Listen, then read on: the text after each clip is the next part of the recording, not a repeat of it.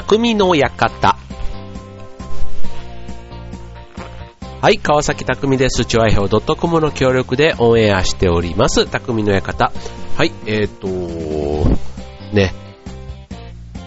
まあ、最近こう、コミュニケーションって言えば、まあ、まあ、メールとかね、SNS とか、ああいったものね、つえっ、ー、と、LINE とか、まあ、使って伝える機会って多いですけども、あの、うちの子供がですね、えっ、ー、と、今度、自分の、その、気学部、えっ、ー、と、ブラスバンドというかね、うん、それの発表会が月末にあって、で、ちょうどその、いとこと、まあ、いとこって言っても幼稚園のね、えっ、と、いとこと、あと、えっ、と、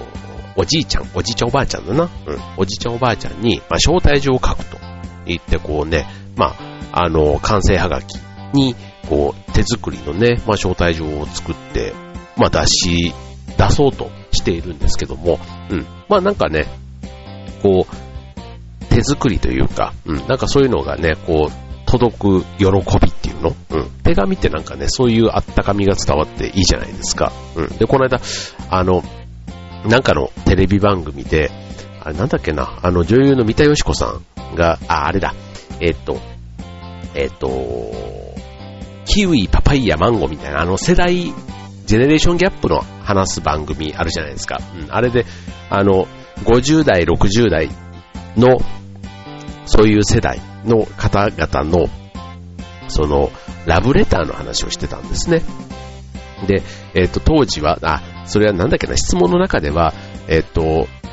あの一番若い世代が、その携帯とかなかった時代ってデートをどうしてたんですかと。確かに、今となっては例えば待ち合わせとか、ね、ああいうので、こう合流する、こう、感、感度っていうの、五感っていうのかな。なんか、あの、どこどこ前で待ち合わせってした時に、その時間にその友達が来なかった。ね、当時は携帯電話もありませんと。ね。で、家に、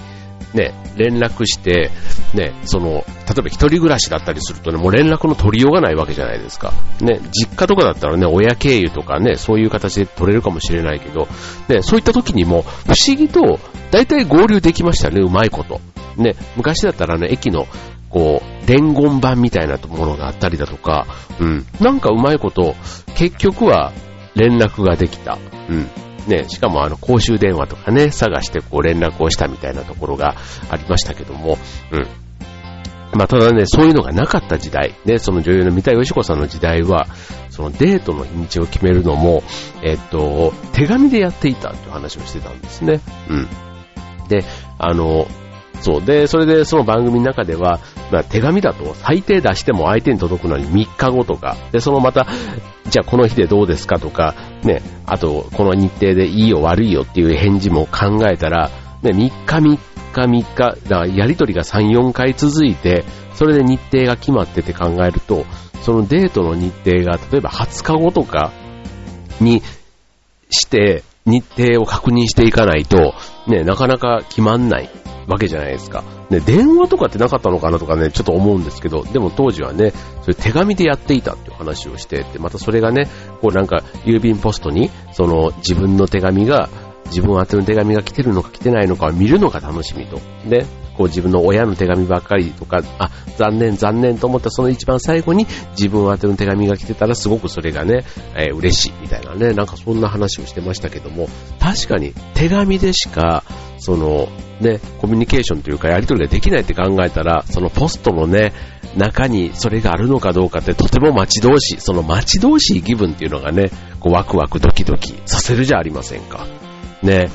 ということでね、あの、まあ、メールだとね、まあ、誰が打っても、こんにちはって打っても、ね、誰が打っても、どんな性格の人が打っても、まあ、こんにちはっていう、その文字。でしか、文字が伝える、まあ、あとびっくりマークとかね、絵文字を使えば多少の感情は伝わるかもしれませんけども、ただやっぱりね、こう手紙の持つ、あの、温かみ良さみたいなとこね。それはやっぱりこう、本人のね、えっ、と、個性もやっぱり字には現れるので、うん、そういったところも含めて、なんか相手に届けられるのはいいなって思いますね。はい、ということでね、今日はなんか手紙手紙って言ってるので、あ、テーマは手紙か、なんていうふうにね、あの すでにネタバレチックなところはありますけども、えっ、と、今日はね、ま、ただ、えっ、と、ただの手紙じゃ面白くないので、今日はね、えラブレターというテーマでお送りしたいと思います。Thank you.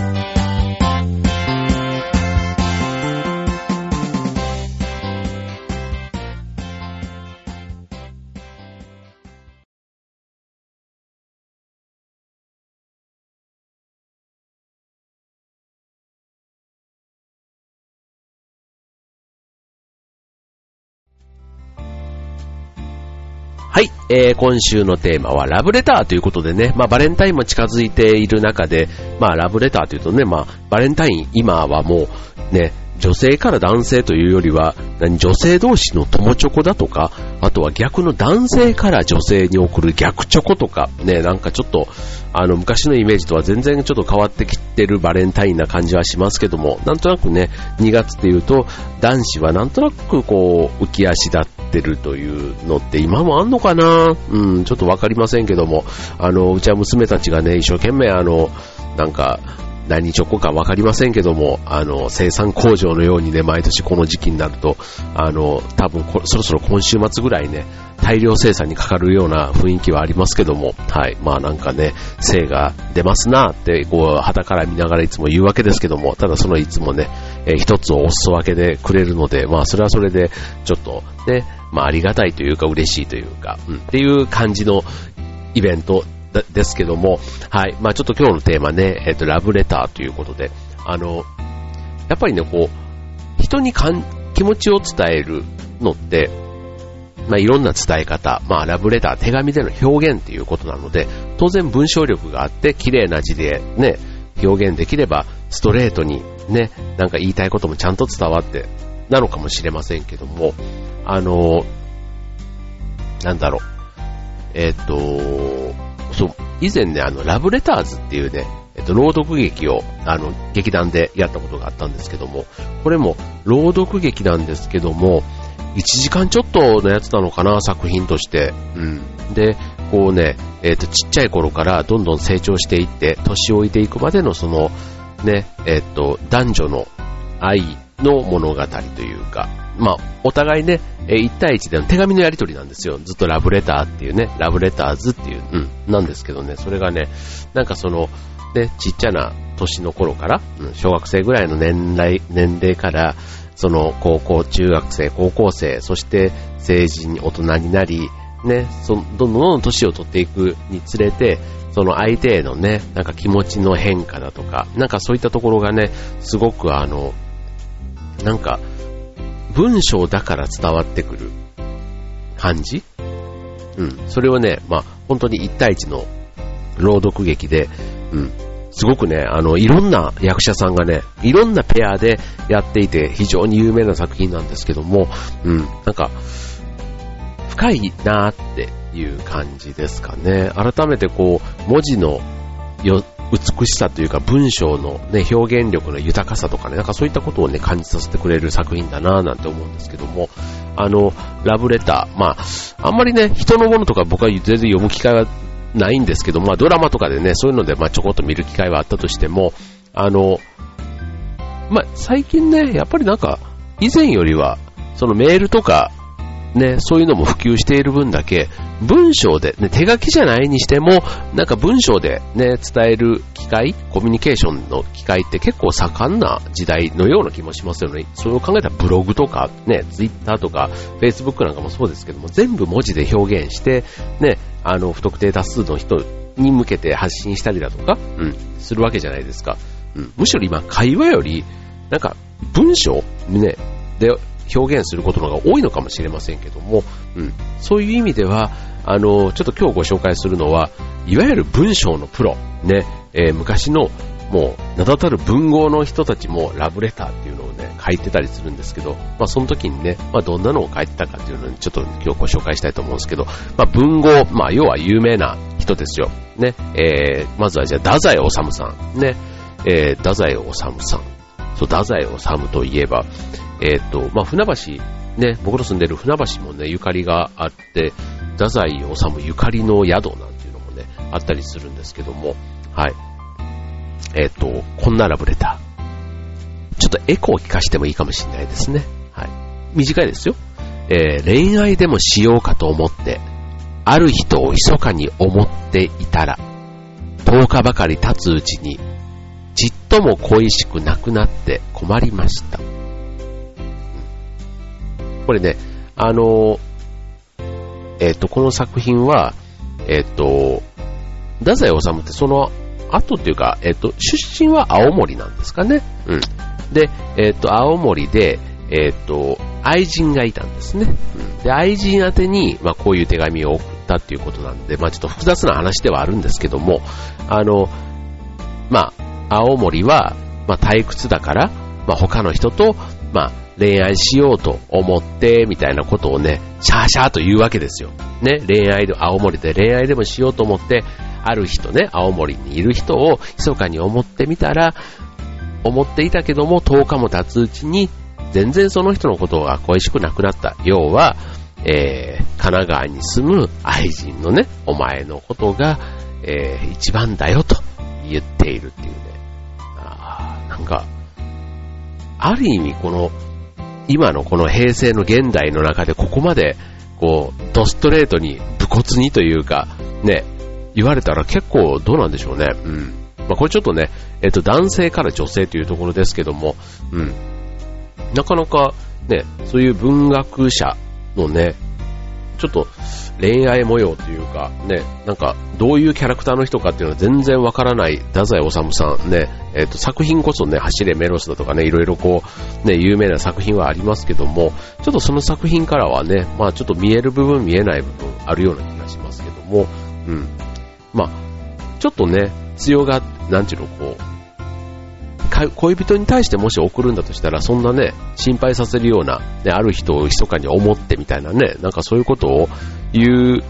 のも、そもそもどうかっていうところなんですけども、うん。ただやっぱり最後はお前だよみたいなね、なんかそういうね、ちょっと胸キュンな感じで、うん。こう、じらしてなのか、引いて押してなのか、うん。まあ、そういう、うん、ところで、こう、モテ男のね、なんかを持ってるのかもしれませんね。うん、なんか、うん、こう、やっぱりね、この言葉のプロっていうこともあるんでしょうけども、なんか、ちょっと一つね、こんだけ、たかが3行ぐらいのワードですけども、うん、いろいろちょっと思うところはありますね。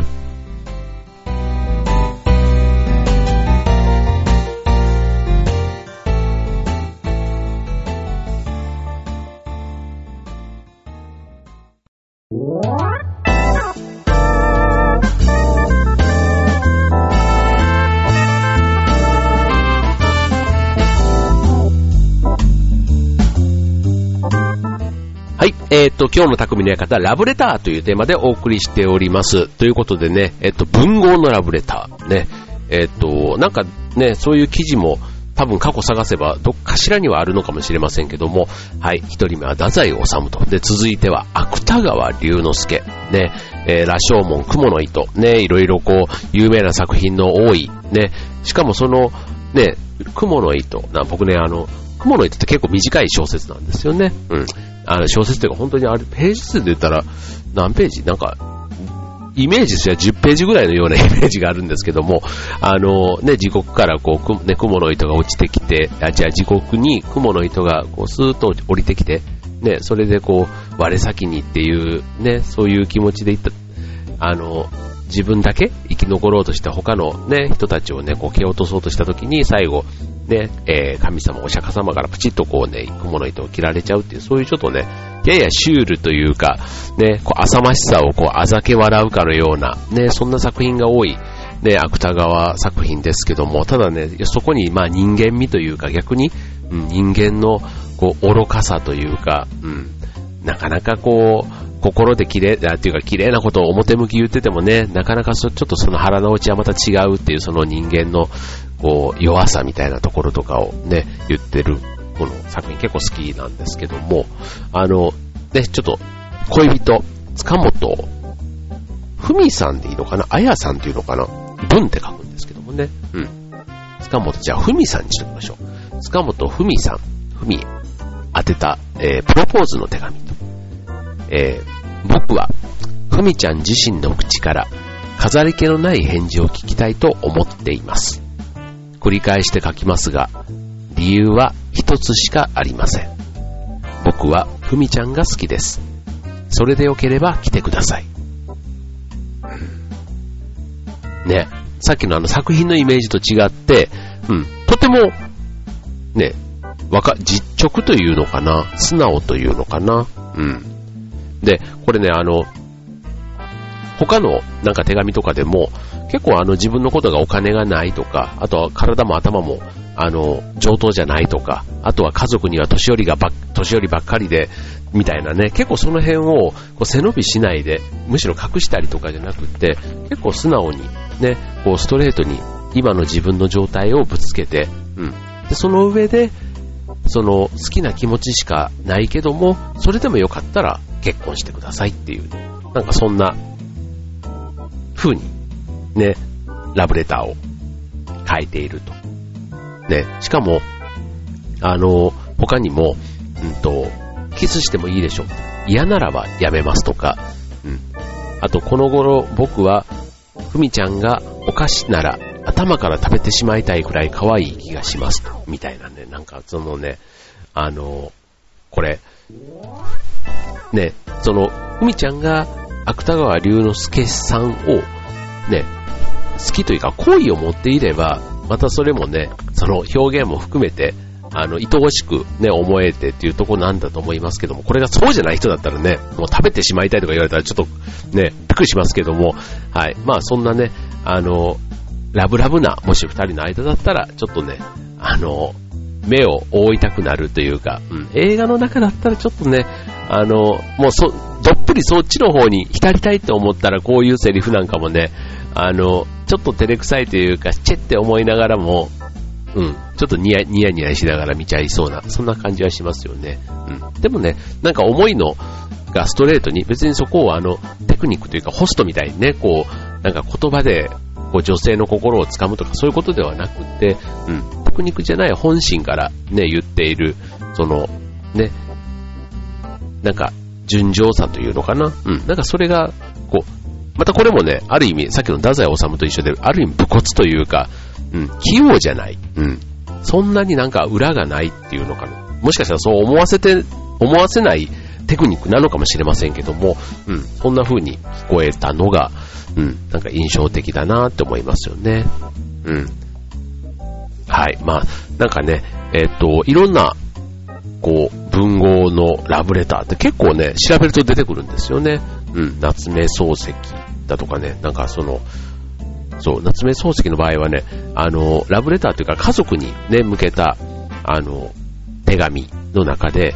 えー、久々で写真を持って肺がんの A を得たが、えっ、ー、と、顔を拝むね、肺がんの A を得たが、えー、相変わらずご両人とも滑稽な顔をしているには感服の至りだっていうこと、まあこれはね、すごくわかりやすい。よくね、あの、仲のいい久しぶりなね、友達見て、お前相変わらずバカずらしてるよな、みたいな、そういうね、うん、ちょっとあの、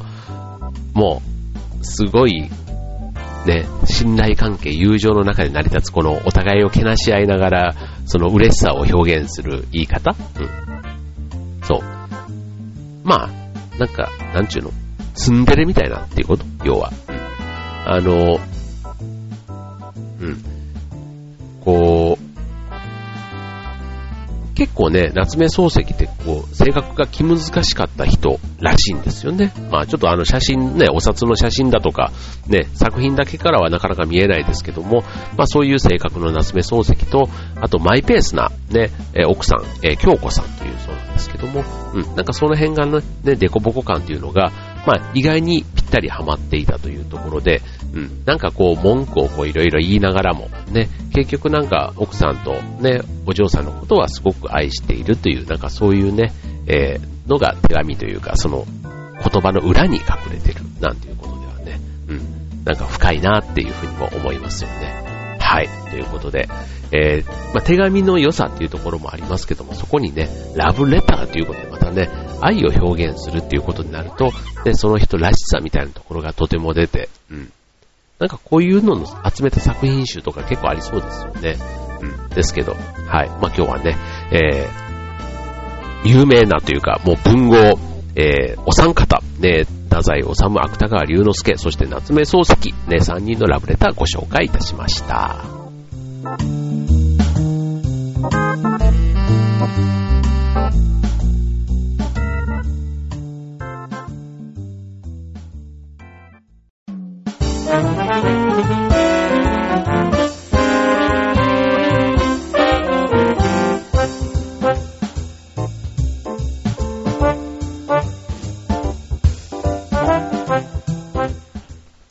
はいというわけで、えっ、ー、と、匠の方終わりの時間に近づいてまいりました、ということですけども、ね、ちょっとあの、雪が降りそうで降らない、けども結局降らなかったけど、寒い寒かった。ね、えっ、と、本当に、こう、寒いですけどね、このね、寒い朝、ね、えー、最後にこう、スッキリ起きる方法っていうのをね、ちょっと今日、最後ご紹介したいと思うんですけども、あの、早起きって、本当目的がないと、できないと思うんですよね。本当、僕仕事の時はね、もうしょうがないから起きますけども、あの仕事じゃない時って本当に10時でも昼でも、ね、結構寝れるなって、ね、だから、休みの日ってこんだけ寝れるのに、まあ、ね、仕事の時は、まあ、やることがあるからなんですけど、まあ、そんなにね、寝るわけじゃないじゃないですか。うん。だから朝とかもね、ほんと、なんか予定があるとね、あの、スッと起きれるっていうのはね、うん。なんかやっぱりそういうね、目標とかってあると朝は起きやすくなるということが大事というとこなんですけども、あとそうじゃなくてもね、まあ、どうにもこうにも布団から出たくないと。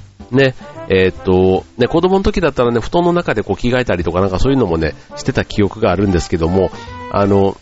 まあ、ちょっとね、えっ、と、起きる時の工夫ということで、うん、まずはね、部屋を暖かくするっていうのはこれ結構大事で、うん、これ出てね、寒いと、どうしてもまたね、暖かい布団に戻りたくなると、あ、二度寝しちゃうパターンですよね。うん。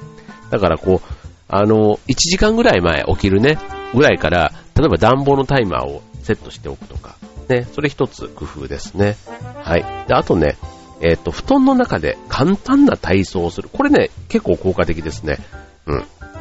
両手を握ったり開いたりすると、まあ、そういう簡単な運動でも筋肉を動かすことで交感神経が活発になって起きやすくなるということでね、これね、実際やってみると、本当になんか、あの、特に最初のうちは、そんな朝一から、こう手をグッパグッパしたりとかって動やらないじゃないですか。もうそれ自体が十分刺激的な運動。これ慣れてきちゃうと、またちょっと違うと思うんですけども。はい。なので、あの、例えば、僕はそれに加えて、えっと、ちょっと頑張って起きて、腕立てとかね、腕立てスクワット、腹筋みたいなところをね、軽く1分ぐらい、うん、15回を、ぐらい、だから1分ぐらいでできるんですけども、そういうのをやってみると、一気にね、活性化するというか、足先とかまでね、ちょっとあの、暖かくなって、うん、一気に目が覚めるというか、ね、起きやすくなりますね。はい。で、あとはまあちょっとそんな運動は体操はみたいな人に向けてのおすすめは、えっと、甘いものを食べる。うん。まあ、目覚めたらすぐに食べるってことだから、ね、それちょっと口の中とかね、うがいしないと食べたくないとかってあるじゃないですか。うん。ただ、甘いもの、ね、バナナ、チョコレート、うん、そういったものとかでも、あの、何でもいいそうなんですけども、まあでも、口動かすと目が覚める気はしますね、でも。うん。で、それがね、甘いものだったりすると、その糖分がね、えっ、ー、と、まあ、血糖値を上げて、まあ、目が覚めるということでね、まあ、ちょっと僕はね、甘いもの、その、布団の近くでっていうのはね、まあ、なかなかちょっと現実的じゃないなと思うんですけど、うん、今の3つご紹介した中では、えー、僕は布団の中で体操をする、運動をする、まあ、ね、それが一番おすすめかなと。あと、ま、部屋を暖かくするっていうのはね、あの、まあ、誰にでもできるというか、うん、一度ね、えー、朝をどうしても辛いという方、ぜひ試してみてください。はい、ということで、えっ、と、インフルエンザ、風邪、ね、いろいろ流行っていますけども、ね、元気にね、えっ、と、2月、もう、えっ、と、1月は行く ?2 月は逃げる ?3 月は去るというね、昔から言われるように、ね、あっという間に、え3月、年度末に突入してしまいます。はい。ということでね、まあ、えっ、と、もう来週というかね、今週から措置五輪も始まりますので、なんかね、えまた、ちょっと夜更かしというか、ね、ちょっと寝不足が続いちゃいそうな気もしますけども、はい、まあ楽しみがある。うちはね、なんか何かと、こう、充実してるのかなって僕は個人的に思うんですけども、はい、まあ楽しい一週間、ね、皆さんもお過ごしください。ということで今週の匠の方はここまで、バイバーイ。